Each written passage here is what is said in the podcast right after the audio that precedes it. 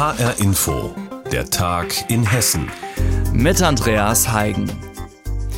Die Auswirkungen des Ukraine-Kriegs bekommen wir hier auch bei uns in Hessen zu spüren. Zum einen leidet die Wirtschaft, zum anderen aber auch die Verbraucher.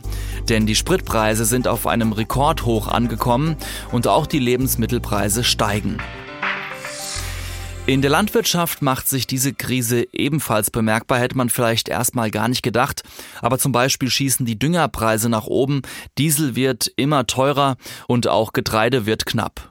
HR-Reporter Rainer Janke hat sich bei Landwirten umgehört. Thomas Scherb ist Ackerbauer aus Gudensberg. Raps, Mais und Weizen stehen ab dem Frühsommer bei ihm auf seinen Feldern.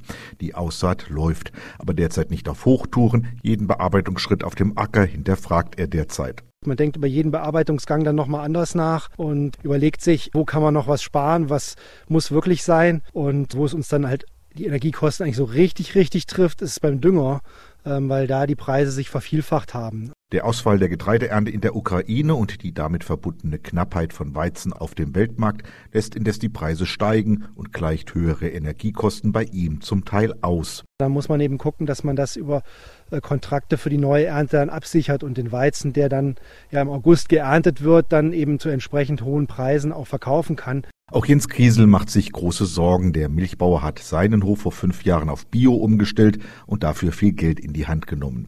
Die augenblicklichen Energiepreise machen sich bei ihm gerade besonders bemerkbar. Ich muss Ihnen ehrlich sagen, ich kann manche Nacht nicht schlafen im Moment. Gestern hatte ich einen Dieselpreis von 2,37 Euro. Und wenn ich dann einen 300 Liter Schlepper äh, alle, alle zwei Tage tanken muss, dann wissen Sie, wo die Reise hingeht. Und auch die Futterkosten für seine 110 Milchkühe gehen derzeit durch die Decke, sagt Kriesel. Kraftfutterkosten, die sind im Moment am explodieren. Jedes Mal sagt mir der äh, Verkäufer, sind aber die Preise wieder gestiegen. Aber wenn ich den Kühen keinen Input gebe, sage ich mal, dann kommt auch nichts raus. Und ich muss irgendwo da auch was machen. Die Ankündigung von Bundeslandwirtschaftsminister Cem Özdemir, mehr Brachflächen für die Futtergewinnung freizugeben, findet Kriesel auf der einen Seite gut.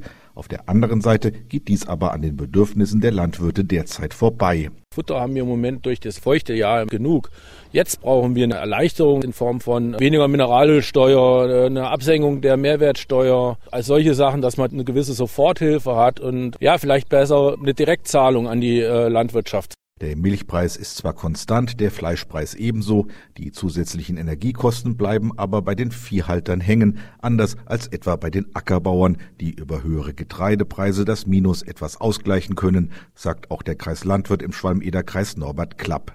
Der Weltweizenmarkt ist komplett durcheinander geraten. Da haben wir aber auch jetzt gestiegene Preise für unsere Produkte. In der Tierhaltung, da kommen die Kosten direkt schon bei den Landwirten an und die höheren Erlöse, die sich andeuten müssen, sich erst am Markt durchsetzen. Für die Wirtschaft im Allgemeinen und die Landwirtschaft im Besonderen ist die augenblickliche Krise aber auch eine Chance, sagt Klapp. Vor allem müsse man sich jetzt wieder darauf besinnen, für den heimischen Markt zu produzieren und sich auch bei Agrarprodukten nicht von ausländischen Märkten abhängig zu machen sage immer, wenn die Hessen nur hessische Eier essen könnten, würden sie nicht mal bis Ostern reichen. Wir müssen den Fokus in der Agrarpolitik wieder ganz stark umschwenken auf Versorgungssicherheit. Auch hessische Bauern leiden unter den Folgen des Ukraine-Kriegs. Reporter Rainer Janke hat berichtet. Der Krieg in der Ukraine dauert an und immer mehr Menschen flüchten. Einige finden Zuflucht in der Ukraine selbst, sehr viele aber auch in den Nachbarländern und mittlerweile auch bei uns in Deutschland und in Hessen. An vielen Orten werden Unterkünfte für sie hergerichtet, doch einige Ukrainer finden auch bei Familien privat eine Bleibe. Jutta Nieswand. Gleich am ersten Kriegstag sind sie aus der Ukraine geflüchtet. Mohammed, Diana und Olga. Ihre vollen Namen möchten sie nicht nennen. Er stammt ursprünglich aus dem Irak, ist aber 2008 mit 18 Jahren zum Studieren in die Ukraine gekommen und geblieben. Seine Frau Diana hat zwei Kinder, einen 25-jährigen Sohn, der jetzt in der Ukraine geblieben ist, um sein Land zu verteidigen. Und eine Tochter, Olga, 17 Jahre alt, mit der sie nun geflohen ist. Immer noch steht Diana wie unter Schock. I cannot believe the war beginning in the European country. Ich kann nicht glauben, dass im 21. Jahrhundert ein Krieg in einem europäischen Land begonnen hat. Es ist unfassbar. Ich hatte einen guten Job und alles hat sich in einem Tag verändert. Everything changed in one day. Mehr als 3000 Kilometer sind sie mit dem Auto gefahren, von ihrer Heimatstadt Wienica 300 Kilometer südlich von Kiew, über die Slowakei und Tschechien bis nach Frankfurt. Vermittelt über das ukrainische Konsulat in Frankfurt leben sie seit rund einer Woche im Haus von Ursula Weber in Frankfurt. Denn sie wollte nicht nur Nachrichten gucken, sondern auch aktiv werden. Ihre Kinder sind längst ausgezogen, sodass sie ausreichend Platz hat für die ukrainische Familie. Ich glaube, dass sie neben allem anderen auch darunter leiden, dass sie jetzt hier eigentlich ja wie Heimatlose, wie Obdachlose leben und dann in Zimmer zu ziehen, die natürlich jetzt schön und leer und, und aufgeräumt sind, aber die natürlich niemals eine Wohnung ersetzen können. Und wenn ich diesen drei Leuten etwas helfen kann, dann fühlt sich das irgendwie gut an. Vor allem in den ersten Tagen gab es viel zu organisieren. SIM-Karten kaufen, zuständige Ämter finden und aufsuchen, ein Konto eröffnen. Da hat Ursula Wiebers Lebensgefährte Peter Nägele mitgeholfen. Er wohnt im Haus gegenüber. Es ist einfach schön, jemandem ein Angebot machen zu können, hier jetzt erstmal sicher zu sein und hier erstmal zu überlegen, was die nächsten Schritte sind. Noch wichtiger findet er allerdings, zuhören zu können. Schließlich hat die Familie viel erlebt und weiß nicht, wie es für sie in Zukunft weitergehen soll. Ursula Weber sagt dazu, die können so lange bleiben, wie sie wollen. Und ähm, ich wünsche ihnen, dass es nicht so lange dauert. Schließlich würde die ukrainische Familie lieber heute als morgen zurück in ihre Heimat, wenn da nicht dieser Krieg wäre. Reporterin Jutta Nieswand über eine hessische Familie, die Flüchtlinge aus der Ukraine bei sich aufgenommen hat. In Hessen gibt es pro Jahr eine Million Besuche bei verschiedensten Kulturveranstaltungen. Und diese Events, ja, die finden oft in Kulturzentren, Kulturhäusern oder Läden statt. Das sind sogenannte soziokulturelle Zentren. Ja, und für die hat die Landesregierung nun zum zweiten Mal die Mittel verdoppelt. Auf fast zwei Millionen Euro pro Jahr. Warum es die soziokulturellen Zentren so dringend braucht, darüber berichtet Reporterin Antonia Troschke. Stefan Prokop wollte neue Leute kennenlernen. 2019 kam er für seine Ausbildung nach Marburg, kannte niemanden. Um das zu ändern, bewarb er sich im Kulturzentrum der Stadt, kurz Kfz, als Ehrenamtlicher. Sein erster Einsatz dort ziemlich stressig. Ich hatte dann meinen ersten Dienst und das war eine sehr, sehr große Party. Da hatte ich noch so gar keine Ahnung, was ich da eigentlich machen muss.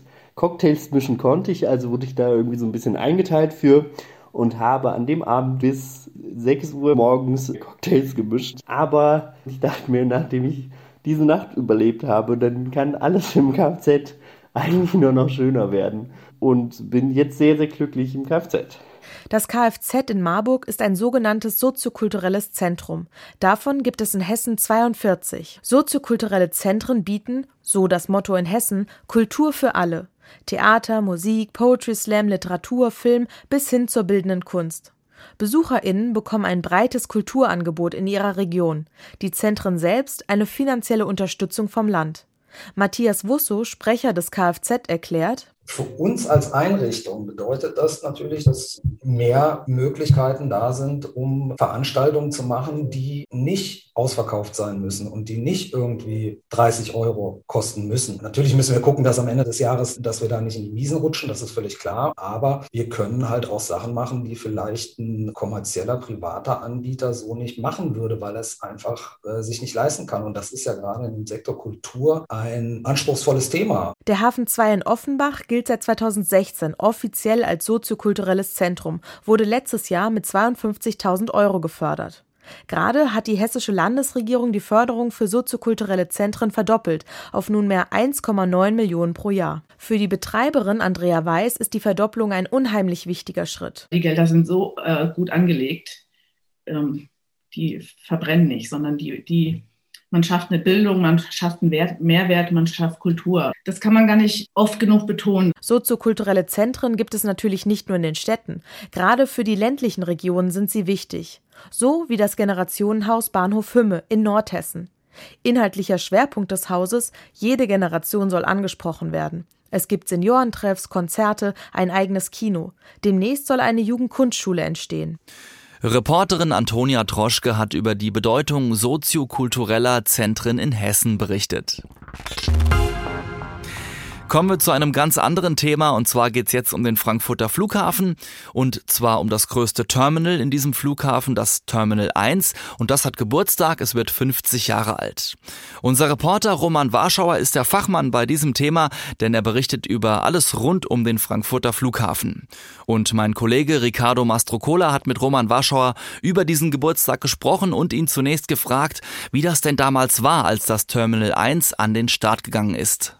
Naja, man kann so ein bisschen sagen, tatsächlich auf den letzten Drücker. Ich hatte mich da auch mal vor ein paar Jahren mit jemandem unterhalten beim Flughafenbetreiber, der die Eröffnung von Terminal 1 mitbekommen hatte. Und er sagte, am Abend vorher hat er gedacht, das wird nie was. Und dann sind sozusagen über Nacht noch die Heinzelmännchen gekommen und haben noch die letzten sichtbaren Baustellen zumindest beendet. Also man war da auf den letzten Drücker, was auch ein bisschen daran lag, dass während der Bauphase dann plötzlich der Jumbo angekündigt wurde. Also das damals ja mit Abstand größte Flugzeug und man dann auch wirklich diese Baustelle oder dieses ganze Terminal noch mal ein bisschen umgeplant hat, beziehungsweise Teile vorgezogen hat, damit das dann auch wirklich für dieses Jet-Zeitalter dann reif ist. Und neu war eben bei diesem neuen Terminal, was zeitweise mal die größte Baustelle Europas war, war vor allem diese große Fensterfront, die heute noch immer ganz beeindruckend ist.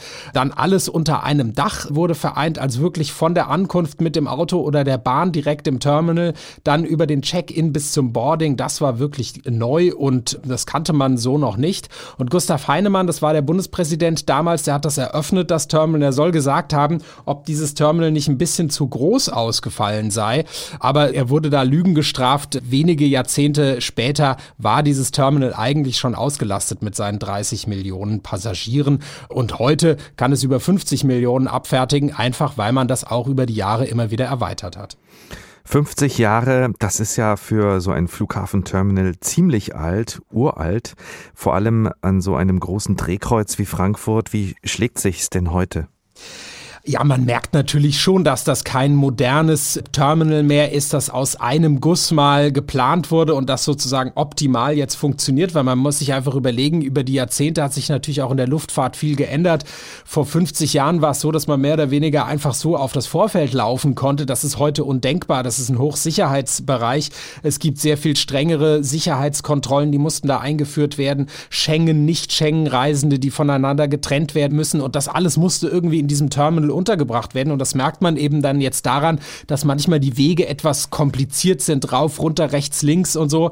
Das ist der Preis, den man dafür eben bezahlt. Auf der anderen Seite hat der Flughafenbetreiber über die Jahrzehnte auch wieder Milliarden in dieses Terminal gesteckt, immer wieder versucht, es einigermaßen modern zu halten.